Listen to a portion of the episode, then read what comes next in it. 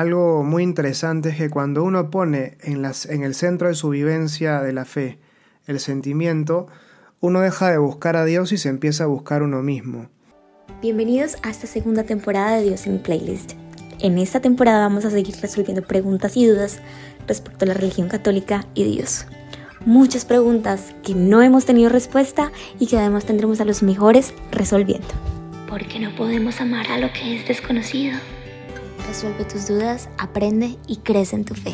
Bienvenidos a Dios en mi playlist.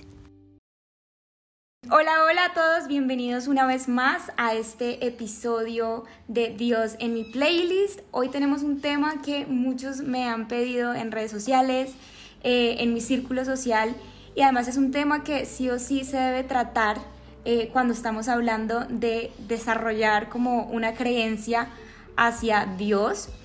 Y el tema va muy relacionado hacia fe, pero también razón.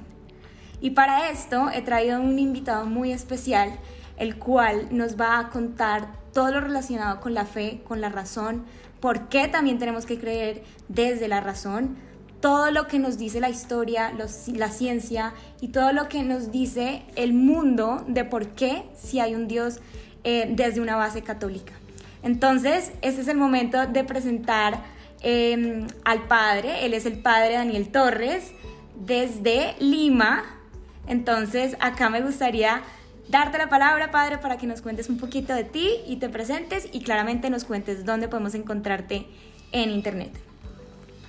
¿Qué tal, Gaby? ¿Cómo estás? Bueno, una alegría realmente estar en tu programa. Qué, qué bendición realmente que nos hayamos puesto en contacto a través de las redes sociales. Así que, eh, bueno, Dios es el que nos va conectando y Dios mediante también estas iniciativas conjuntas irán dando sus frutos.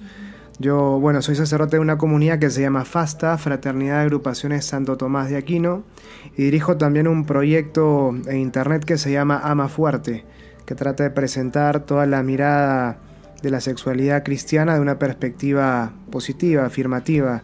Y también dicto algunos cursos en la Universidad FASTA a distancia yo estoy viviendo en Lima, Perú, pero la universidad está en Mar del Plata, en eh, Argentina, entonces hago ese dictado desde, desde acá, desde la distancia, desde Lima, desde Chiclayo, desde Quito, que son los lugares por los que Dios me está mandando al menos estos últimos tiempos. Súper. ¿Y dónde, em, dónde te podemos encontrar? Creo que ya dijiste tu, tu Instagram, ¿cierto? Daniel.torrec, T-O-R-R-E-C. Esa es mi cuenta personal de Instagram y también ama.fue es la cuenta del proyecto que, que dirijo. Súper. Bueno, yo a mí me gustaría ir entrando en materia porque creo que es un tema un poco extenso y nos podemos acá quedar horas y horas hablando porque siempre va a haber tema para debatir o para hablar. Eh, y este tema puntualmente, si bien dije un inicio, muchas personas me lo han pedido, también es algo que yo misma me he cuestionado y me he preguntado mucho porque yo digo, ¿cómo es posible ¿no? que podamos creer en, algo desde la fe? Porque nos dicen, existe, pero cree, no ves, no, a veces ni sientes, hay personas que sí tienen ese don, pero hay personas que no ven, no sienten, no escuchan. Entonces, ¿cómo verlo desde un lado también desde la razón y desde los hechos? Y me gustaría empezar por ahí, eh, preguntándote, ¿por qué debemos creer desde la razón y no solo desde la fe? Bien, hay que hacer ahí una distinción para empezar. Cuando nosotros decimos fe, hablamos de la respuesta a la revelación. La revelación es el acto por medio del cual Dios se nos, se nos manifiesta. Y a esa revelación nosotros respondemos mediante la fe. Aclarado esto, es importante considerar que de entre las cosas que Dios revela hay dos clases de verdades. Por un lado están las verdades que Dios revela y que además pueden ser conocidas por medio de la razón. Por ejemplo, que Dios existe no es una verdad exclusivamente de fe, sino que es una verdad que puede ser también investigada racionalmente. Y de hecho, por ejemplo, Santo Tomás de Aquino tiene en la Suma de Teología una serie de pruebas de la existencia de Dios, pruebas filosóficas, obviamente y así como hablamos de la existencia de Dios, podemos hablar, por ejemplo, de la existencia del alma humana. Aristóteles planteaba la existencia del alma humana sin ser él en absoluto creyente. Bueno, por ejemplo, ¿no? Pero hay también otra serie de verdades que nosotros podemos conocer solamente porque Dios las ha revelado. Por ejemplo, que Dios es uno y trino, o la presencia real de Jesús en la Eucaristía, o directamente la existencia de todos los sacramentos, que en cada sacramento realmente hay una acción de la gracia de Dios fluyendo hacia nosotros. Estas son verdades que solamente podemos conocer nosotros porque han sido reveladas por Dios. Y la razón respecto de ellas no puede en absoluto demostrarlas, no podemos nosotros tratar de llegar a ellas usando solamente la razón natural. Pero sí podemos tratar de entenderlas, porque se trata de verdades que no son contrarias a la razón, es decir, no son irracionales, sino que son suprarracionales, es decir, están por encima de la razón, pero no la contradicen. Y por lo tanto hay una perfecta armonía entre aquellas cosas que Dios revela y que conocemos solamente porque Él las ha revelado, y el, uso de la razón, es decir, estas cosas, que Dios es uno y trino, por ejemplo, no es algo contrario a la razón, si bien nosotros desde la razón no podemos demostrarlo. Entonces, ¿por qué creer? ¿O por qué, por qué no usar la razón o no aplicar la razón a aquellas cosas que nosotros también creemos por fe? Bueno, hay que aplicar la razón, se puede aplicar la razón, pero esa aplicación se dará según la clase de verdades de las que estamos hablando. Porque unas verdades pueden demostrarse, podemos discutir nosotros acerca de la existencia de Dios, pero no podemos discutir acerca de la existencia de la Trinidad como tal. Podemos discutir cuál es la mejor explicación para entender la Trinidad, pero no podemos discutir o no puedo demostrarte yo o pretender demostrarle a alguien que la Trinidad existe. Entonces la razón opera de manera distinta en cada uno de estos casos. Y que al final es una mezcla entre las dos, porque sin, digamos, creer solo desde la fe es como tener una, una silla sin una pata, ¿no? Pero a la misma vez creer desde solo la razón es también como tener esa, esa silla sin una pata. Yo me acuerdo que cuando eh, empecé a hacer el podcast y tenía todas las preguntas escritas, estaba con una señora y ella me decía, Tú puedes tener 10.000 preguntas y esas 10.000 preguntas van a ser resueltas, pero van a haber preguntas que solo Dios te va a poder responder a ti. Es como esa intercesión que va a suceder, que te va a ir mostrando en el día a día a ti de una forma personal y no como sentándote a estudiarlo, como literalmente entrar a revisar todo desde la ciencia y como, como buscar una respuesta a todo, a todo, a todo, a todo, a todo. Ella me decía a mí como hay preguntas que Dios te va a ir mostrando de una forma muy personal. Entonces, eh, como que quería preguntarte, ese lado de, cada proceso es personal, ¿no? Como que eh, cada proceso de acercamiento a Dios es único y si bien hay unas verdades eh, claras para todas las personas, por ejemplo, pues la tierra, una montaña, una nube, eso no lo pudimos haber creado nosotros los humanos. Eso tuvo que haber sido por una grandeza superior a la de nosotros entonces ahí estamos trayendo como que de verdad existe alguien superior a nosotros. Ahora, si lo derivamos como a la rama desde el catolicismo, pues toda la historia de Jesús, que también ha sido comprobada por hechos, por ciencia, por historia, eh, y por todos los sacramentos que tú decías que nos están dejando eh, en la tierra, y para nosotros los creyentes que literalmente vivimos la experiencia del sacramento día a día, podemos sentir eso que de pronto desde la razón no se explica, pero sí desde la fe, pero lo que tú decidas, creyendo en la fe y dándole una explicación razonable a eso, sí tiene lógica. Entonces, em, creo que muchas personas al irse alejando de la iglesia, por ejemplo, van a perder un poco de ese entendimiento que se le puede dar desde la razón a, a las cosas. Entonces, acá como derivándome un poquito de lo que veníamos hablando de hechos, de historia, de ciencia. Mm, yo sé que durante muchos años y cada vez se explora mucho más la historia desde una forma muy objetiva y es ver en lo que ha pasado durante cada siglo ¿Qué tipos de hechos históricos y científicos existen que pueden demostrar la existencia de Dios? Ya que pues la parte, cuando hablamos de historias y de ciencia, es una base de hechos y de razón que va a ser independiente a la fe. Bueno, hay que hacer ahí también una, una serie de distinciones. En primer lugar, aquellas cosas que nos puede demostrar la ciencia no remiten directamente a Dios, ciencia entendida como una rama del saber que mediante la experimentación y una serie de pasos, tomando como partida, obviamente, los datos sensibles, tratan de llegar a nuevas conclusiones. Es decir, lo que la historia puede demostrarme, la ciencia, por ejemplo, si es que se considera la historia una ciencia, lo que la ciencia puede demostrar, la ciencia histórica, es que hubo un hombre llamado Jesús que efectivamente existió. Pero la historia como ciencia no puede demostrar que ese Jesús era Dios. Ahora, uno dice, bueno, la ciencia, por ejemplo, las matemáticas o la física, no pueden eh, demostrar la existencia de Dios. ¿Por qué no apelar a una, a una, a una prueba física para que, para que la existencia de Dios se nos haga patente a través de esta ciencia. Es que las ciencias empíricas, las ciencias que toman como punto de partida la realidad sensible para experimentar con ella, nada pueden decir respecto de Dios. Porque la prueba de Dios, y es la segunda distinción que quería hacer, la prueba de Dios no es una prueba física, sino una prueba filosófica. Entonces, por ejemplo, la ciencia lo que puede demostrar es, había un tumor, ahora no hay un tumor, por ejemplo. Pero, pero la ciencia no puede decir, este tumor ha desaparecido por la acción de Dios. ¿Por qué? Porque la acción de Dios no puede ser medida directamente por la ciencia. Entonces, esto es, esto es muy importante porque siempre en, respecto de las conclusiones que, puede, a las que puede llegar la ciencia, siempre tenemos que tener en cuenta que eh, la ciencia no puede demostrar o negar directamente la existencia de Dios.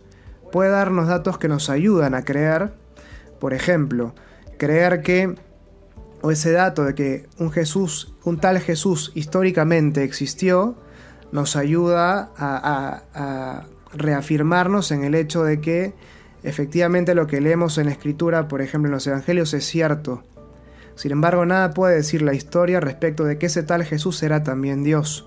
Es algo que nosotros, pero eso nos ayuda, es algo que ponemos desde la fe, pero es algo a lo que la ciencia nos ayuda, ¿no? La ciencia no puede decir Dios es omnipotente, pero sí puede decir aquí había tumor, ahora no hay tumor. Bueno, entonces eso eso, viendo yo ese dato de la ciencia, puedo decir, a ah, esto lo hizo Dios. Como algo que yo, que, yo agrego, digamos, ¿no? O sea, por lo que te entiendo, digamos que la ciencia nunca nos va a dar una respuesta de las preguntas existenciales de todos, de quién creó a Dios, eh, Dios existe, Jesús sí fue el profeta, etcétera, etcétera, etcétera, sino que dentro de nuestro combo, por decirlo así, de convicción, donde creemos por fe en que Jesús existió, en que María existió, en que los santos existen, en que Dios existe, ese combo de convicción que está basado en la fe, la ciencia y la historia puede ayudarnos a validar hechos que ocurrieron para sostener que sí ocurrieron y que nuestra fe sí se ve, entre comillas, respaldada y que sí ocurrieron en, realidad, pero de ahí en adelante eso ya viene por convicción y por fe de creer en la palabra de, en este caso, Jesús. Entonces, la ciencia me puede decir a, mí, miren, estos son los huesos, estos son, esta es la túnica de Jesús, aquí estuvo la, tumba de Jesús.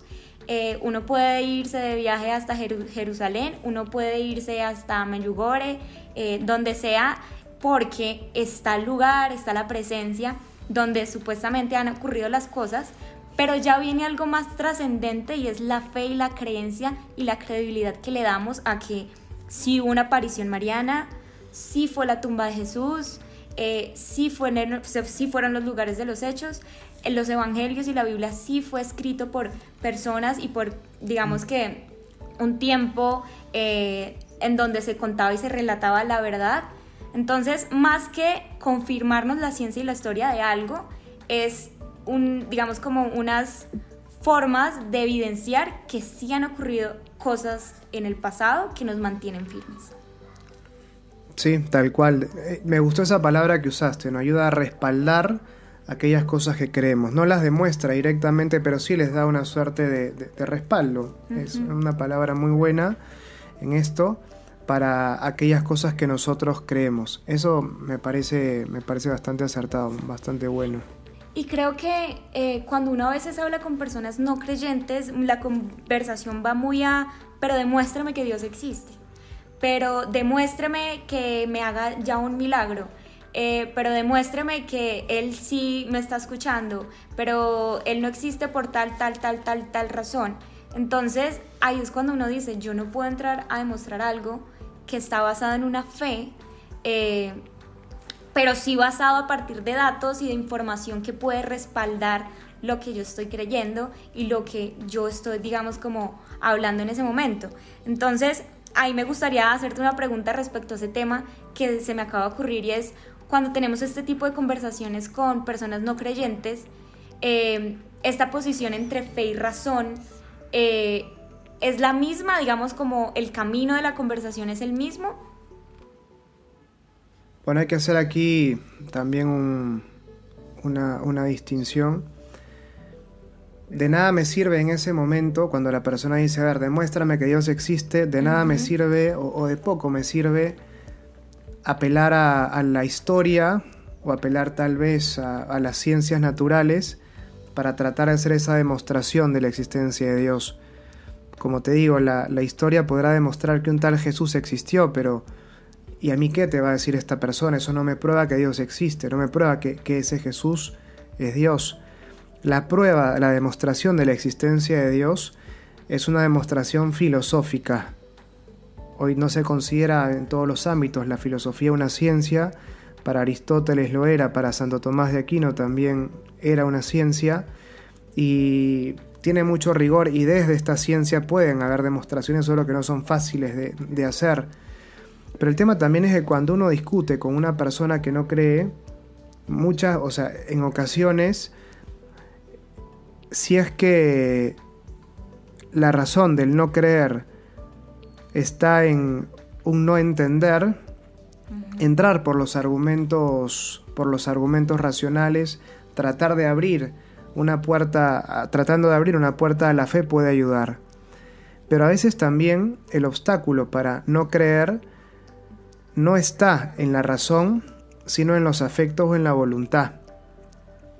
Por ejemplo, si es que yo tengo una vida desordenada, que no quiero cambiar, y yo sé que si es que Dios, si, si Dios existe, yo y quiero creer en Él, tengo que cambiar una serie de cosas, ya no es necesariamente la razón, una, una, razón como te digo, bueno, una razón más de orden intelectual la que me impide creer, sino es más este hecho de no querer cambiar mi vida lo que me impide creer. Te pongo otro caso.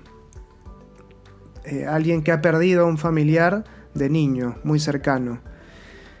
Claro, a esa persona tal vez le cuesta creer que efectivamente hay un Dios todopoderoso, un Dios bueno, un Dios que siempre nos ama. Bueno, si eras, si eras un Dios todopoderoso que nos ama y demás, bueno, ¿dónde estabas cuando se murió mi mamá? Por ejemplo. Entonces, hay también, claro, hay también una razón, una razón que, que, pesa mucho, que no es una razón en sentido propio que viene del, lado de la inteligencia, sino son motivos, llamemos los motivos, que van más desde la afectividad. Y cuando el motivo es una cuestión afectiva, ya sea que no quiero cambiar mi vida moral o que tengo alguna herida en la que, en la que siento que Dios ha, estado involucrado, entonces el argumento o la discusión racional no me va a llevar a ningún lado. Es importante entonces poder distinguir esto si aclarar ciertas cosas desde la razón ayudan a, preparar el camino para una conversión, ciertamente sí. De hecho, San Agustín era quien decía, me parece, yo creo para entender y entiendo para creer. Es decir, el hecho de entender, de tratar de entender aquellas cosas que, creo me ayuda a creer mejor y el hecho de creer me ayuda también a entenderlas más. Y para Santo Tomás de Aquino no hay, esa no hay oposición entre fe y razón e incluso aquellas verdades que nos superan, yo puedo realmente tratar de entenderlas. La Trinidad, puedo tratar de explicarla, si bien no la voy a, no la voy a poder, no voy a poder demostrarle a alguien que existe la Trinidad. Puedo demostrarle sí que no es absurdo que haya una Trinidad. Pero, pero más allá de eso, esto puede preparar el camino para, para esa conversión. Pero si es que el, motivo está en, en, los afectos, va a ser más mi testimonio de caridad con esa persona lo que va a ayudar a esa conversión y mi oración por ella, obviamente. Sí, ahorita dijiste esta frase de entiendo para creer y creo para entender y creo que son dos caminos que hay personas que los, se van por un lado y hay personas que se van por otro lado. Creo que hay personas que su, digamos, momento de conversión es a través de algo inexplicable, algo eh, que se desarrolla por... No desarrolla, yo creería que es algo inexplicable, que su respuesta es por medio de la fe, pero también creo que hay personas que digamos, se cuestionan mucho y deciden tener muchas dudas, eh, perdón, tener muchas preguntas para ser resueltas, porque cada vez quieren conocer más sobre el tema. Por ejemplo, en mi caso, yo creo en Dios, creo en Jesús, creo en la Virgen y creo, digamos, en, en, esta religión católica, pero soy una persona que me hago muchas preguntas y que cada vez que las resuelvo siento que me acerco un poquito más a Dios y mi fe es mucho más pura y mucho más, entre comillas, limpia, sin dudas y como que en un camino que, que me va acercando más. Y también está pues el otro camino donde es una fe muy fuerte que también se va acercando a Dios. Entonces también te quería preguntar como yo cuando inicio un proceso de conversión, si bien lo estoy haciendo por fe y por convicción, es importante que nosotros como católicos nos eduquemos del porqué de las cosas, o sea, es decir, eh, entender cómo funcionan ciertas cosas, entender cómo funcionan ciertos, no sé, ministerios, entender cómo eh, la vida de los santos, entender ciertas cosas que nos pueden ir acercando a Dios y creo que incluso este es el porqué de este podcast, que es ir resolviendo preguntas que nos vayan quitando de pronto esas piedritas de dudas en el camino y nos acerquen un poquito más a Dios. Mira, a me gustaría plantear dos cosas. En primer lugar, la postura cristiana, la postura católica, que implica esa integración entre fe y razón, implica alejarse de dos extremos. Un extremo es el racionalismo que plantea que la única fuente de verdad es la razón, la inteligencia. Y nada que venga, que no venga de la inteligencia, puede ser considerado como una verdad. Y entonces para el racionalismo, la, revelación, aquello que Dios, por ejemplo, manifiesta en las escrituras, es pura fábula, puro cuento, algo que me enternece el corazón, pero no es verdad realmente, no hay verdad ahí. Por otro lado, tienes el, extremo del fideísmo, que plantea que la única fuente de verdad, por el contrario, es la revelación, y esta revelación puede incluso ir en contra de la razón. Y creo porque es absurdo, creo porque es irracional, y, y, es como si pudiera presentarse un conflicto entre fe y razón y la fe tuviera que imponerse sobre la razón. Y entonces se desprecia que se hagan muchas preguntas, tú no entiendas, tú simplemente cree, agacha la cabeza y avanza. Fideísmo, eso no es una mirada cristiana. La mirada cristiana en cambio se pone en una situación intermedia entre ambas posturas y le reconoce un valor tanto a la razón cuanto a la revelación. Esto es muy importante porque se plantea siempre la relación entre fe y razón desde una perspectiva armónica. Si acaso hay una falta de, armonía entre fe y razón, ese argumento que hace, que hace que se dé esta falta de armonía, por ese argumento tiene que tener alguna falla en algún momento. Porque el hecho de que arroje como conclusión una contradicción entre fe y razón me está poniendo de manifiesto que hay un error en ese razonamiento, porque no puede haber una, una, disociación entre ambas, obviamente dándole a la fe y a la razón su lugar, como, como te comentaba esto que decía Santo Tomás, ¿no? La fe, las verdades que nos revela Dios son súper racionales, están por encima de la razón, pero no se oponen a ella no son irracionales. Uno puede por eso tratar de entender algo de ellas. Eso en primer lugar. Y en segundo lugar, lo, que quería también comentarte es que Cuando hablamos de fe no hablamos de un sentimiento. Es posible que se oponga o que se plantee una oposición entre el sentimiento y la razón. Uno lo ve, por ejemplo, en una relación de pareja. Uno dice, esta persona no me conviene, pero lo quiero. Y entonces experimento ese conflicto entre sentimiento y, y razón. Pero la fe no es un sentimiento. Cuando yo digo creo en Dios, no estoy incorporando un sentimiento nuevo, sino una verdad. Cuando digo, cuando digo Jesús está realmente presente en la Eucaristía, es algo que sé, no es algo que siento. Y por ahí comulgo y no sentí nada. Es que Jesús no estaba en ese, en ese momento en la Eucaristía. Es que acaso el sacerdote, no sé, este, le dio hipo en el momento de la consagración, yo no me di cuenta y no pronunció bien las palabras y entonces Jesús no está en la Eucaristía. No, no es eso en realidad. Es que la presencia de Jesús no depende de, de, lo que yo sienta porque la fe no es un sentimiento. La fe si bien involucra a toda mi persona, la fe en primer lugar es una, se puede caracterizar como una forma de conocer. Yo conozco aquellas verdades que, que Dios revela y por eso la fe en primer lugar es un acto de la inteligencia, es un acto de la razón. Yo por medio de mi razón adhiero, acepto, conozco aquellas cosas que Dios me revela. Y entonces cuando uno entiende que la, que la fe es, un acto personal o es un acto que implica a todo el ser humano, sí, pero que yo hago en atención a mi inteligencia, uno empieza, uno como que va preparando el camino para ver cómo no puede haber esa oposición entre fe y razón, porque la fe es también un acto de la razón, sobreelevada obviamente por Dios.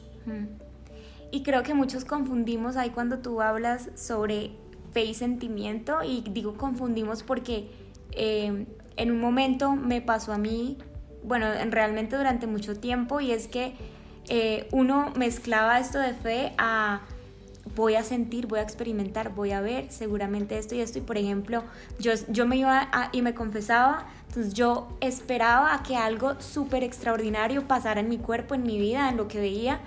Eh, si comulgaba, esperaba que algo súper extraordinario ocurriera Ojo, no estoy diciendo que los milagros no existan o ciertas cosas no existan, pero sí va muy ligada a mi fe a estoy esperando que algo ocurra y que yo pueda ver, sentir eh, o incluso como pensar para decir, sí, ¿sabes qué? Eh, sí, sí tengo buena fe. O ir a lo que tú decías, el mejor ejemplo es, es la Eucaristía. Cuando uno va a la Eucaristía y uno simplemente tiene la fe y la convicción de que Jesús está presente, no tiene que ir necesariamente a comulgar y pensar que tengo que estar sintiendo algo, sintiendo algo y yo relacionaba mucho porque a mí me han dicho muchas historias de, digamos, como revelaciones de Dios por medio de la Eucaristía, eh, sanaciones, etc. Entonces, em, yo contaba que en un momento de mi vida sufrí como mucha ansiedad y yo escuchaba historias de sanación, entonces mi fina Eucaristía era poder literalmente sanar y poder sentir, como sentir esa sanación de una y literalmente estar experimentando algo extraordinario a mí. Y creo que en ese error caemos muchos y ahí es lo que tú dices y me pareció súper importante que lo trajeras sobre la mesa, la diferencia entre el sentimiento y lo que realmente es fe, ¿no? Sí. Y también algo muy interesante es que cuando uno pone en, las, en el centro de su vivencia de la fe el sentimiento, uno deja de buscar a Dios y se empieza a buscar uno mismo. En el sentido de que si es que yo voy a misa, por ejemplo, para, para sentir a Dios, ya sea cuando rezo, ya sea cuando recibo la Eucaristía, en última instancia estoy buscando eso que siento por encima de Dios. Es cierto que Dios cuando uno se empieza a acercar a la oración o se, o se acerca a, se acerca a Él, puede regalar y suele regalar también momentos de, bastante efusividad sentimental. Uno siente a Dios, pero son regalos que Dios concede como para iniciarnos en el camino de la fe, pero es Dios mismo el que nos va diciendo, bueno, ¿te gusta venir aquí por lo que sientes? Ahora te lo quito para ver si es que sigues viniendo por mí realmente o solamente venías por sentir eso que sentías, es decir, venías buscándote a ti. Y entonces un paso de maduración, un paso que marca la maduración en la vida de fe, es hacer ese pasaje del vivir en base a los sentimientos a vivir en base a la libertad, es decir, la elección. Bueno, yo elijo ir a misa por más que no tengo ganas. Hoy no tengo ganas de rezar, pero yo elijo hacerlo por amor a Dios. Y entonces lo pongo a Él realmente en el centro, ¿no? El, amor a Dios es un acto de libertad, no es un acto sentimental simplemente. Claro.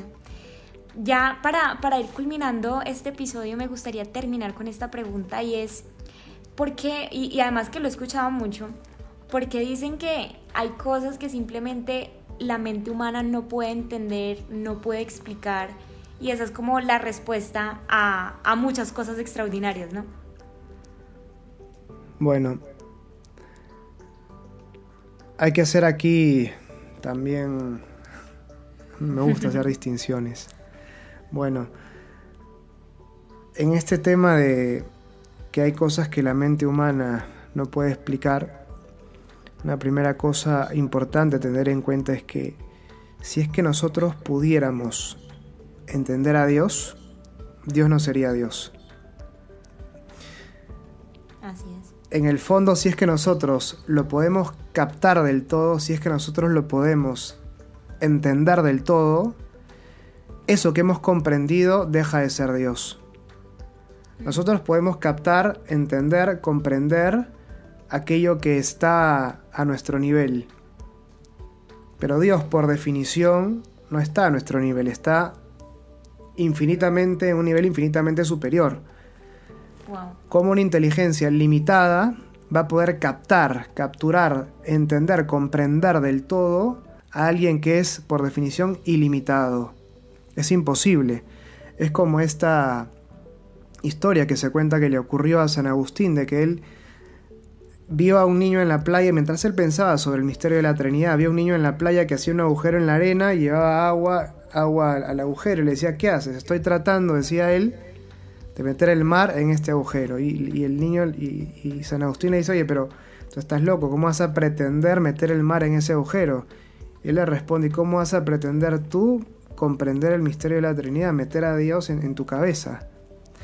Y lo segundo que quería decir al respecto es que Aristóteles, un, sabio de la antigüedad, él decía que frente a las verdades más elevadas, nuestra inteligencia se encuentra como los ojos de un ave nocturna frente al sol. Y Santo Tomás de Aquino aplica esta imagen al misterio de Dios. ¿Qué pasa cuando tú llevas un ave nocturna, un búho, una lechuza, la pones al sol, esta no puede ver, pero no porque el sol sea oscuro, sino porque el sol es tan luminoso que nos deslumbra. Y eso es lo que ocurre con nuestra inteligencia frente a Dios. No es que las cosas de Dios no se puedan entender porque son oscuras, sino porque son tan luminosas que no alcanzamos a, verlas, que nuestra inteligencia se deslumbra frente a ellas. Y como hacemos nosotros cuando miramos directamente al sol, podemos tratar de cerrar los ojos para ver algo. Y eso es lo que nosotros podemos entender. Sin embargo, aquello que nosotros comprendemos siempre será menos respecto de lo que Dios es en realidad.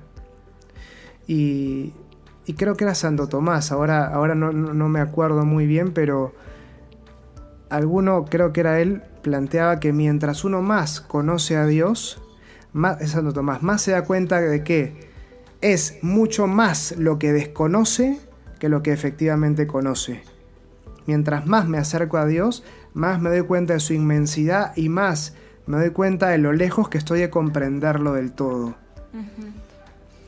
Yo creo que en mi caso, eh, en este proceso de conversión que he tenido, claramente al irme acercando más a información y entender más a Dios, eh, ha sido un proceso en el que, si bien es muy chistoso porque conozco pero cada vez entonces tengo más preguntas.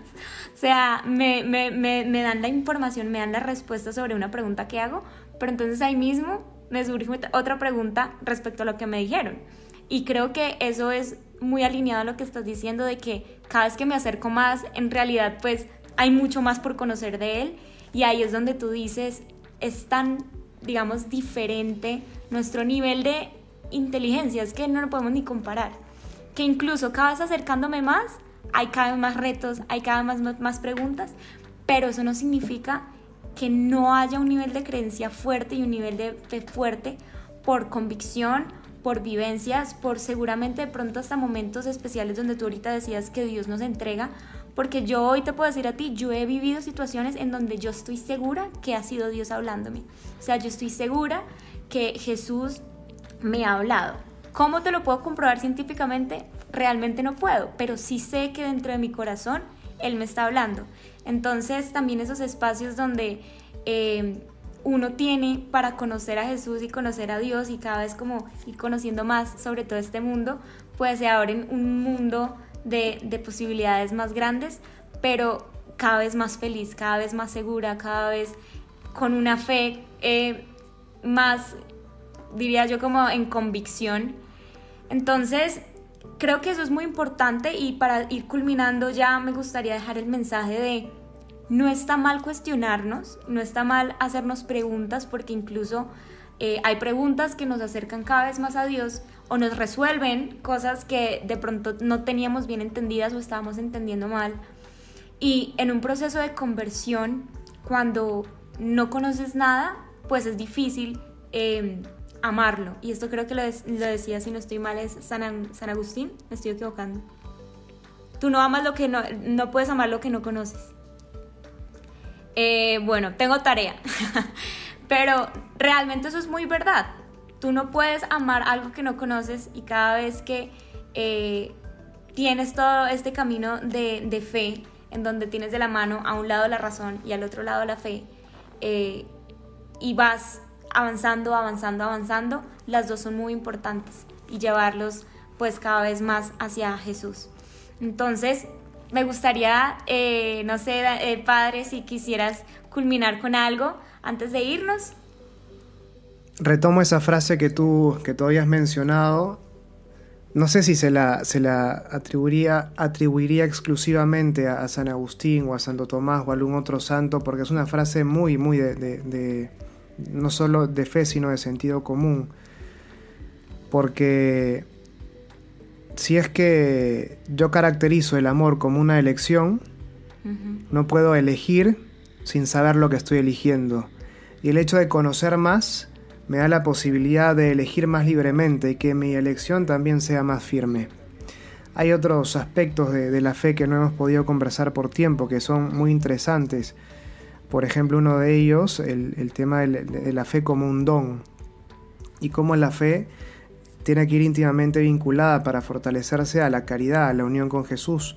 Y por eso algunas personas que se van alejando de Dios, dejan de rezar, dejan de vivir los sacramentos, poco a poco empiezan ellas mismas a dudar de aquellas cosas que antes creían con mucha certeza, porque hay una vinculación muy íntima entre la fe y la caridad, que eso podrá ser materia de una, conversación más adelante si es que si es que deseas. Pero bueno, Gaby, para mí ha sido una, un realmente un placer muy grande, una alegría muy grande haber estado aquí en este podcast y bueno, a través tuyo le mando un saludo a todos tus oyentes y espero que esta conversación muy agradable que hemos tenido, si es que Dios quiere, se repita y también dé muchos frutos para las personas que nos escuchen. Amén, así será. Gracias a ti, Padre, por haber estado en este espacio con nosotros, haber estado resolviendo esta duda, que además es muy común, eh, pero que es necesaria responderla y dar como información muy clara.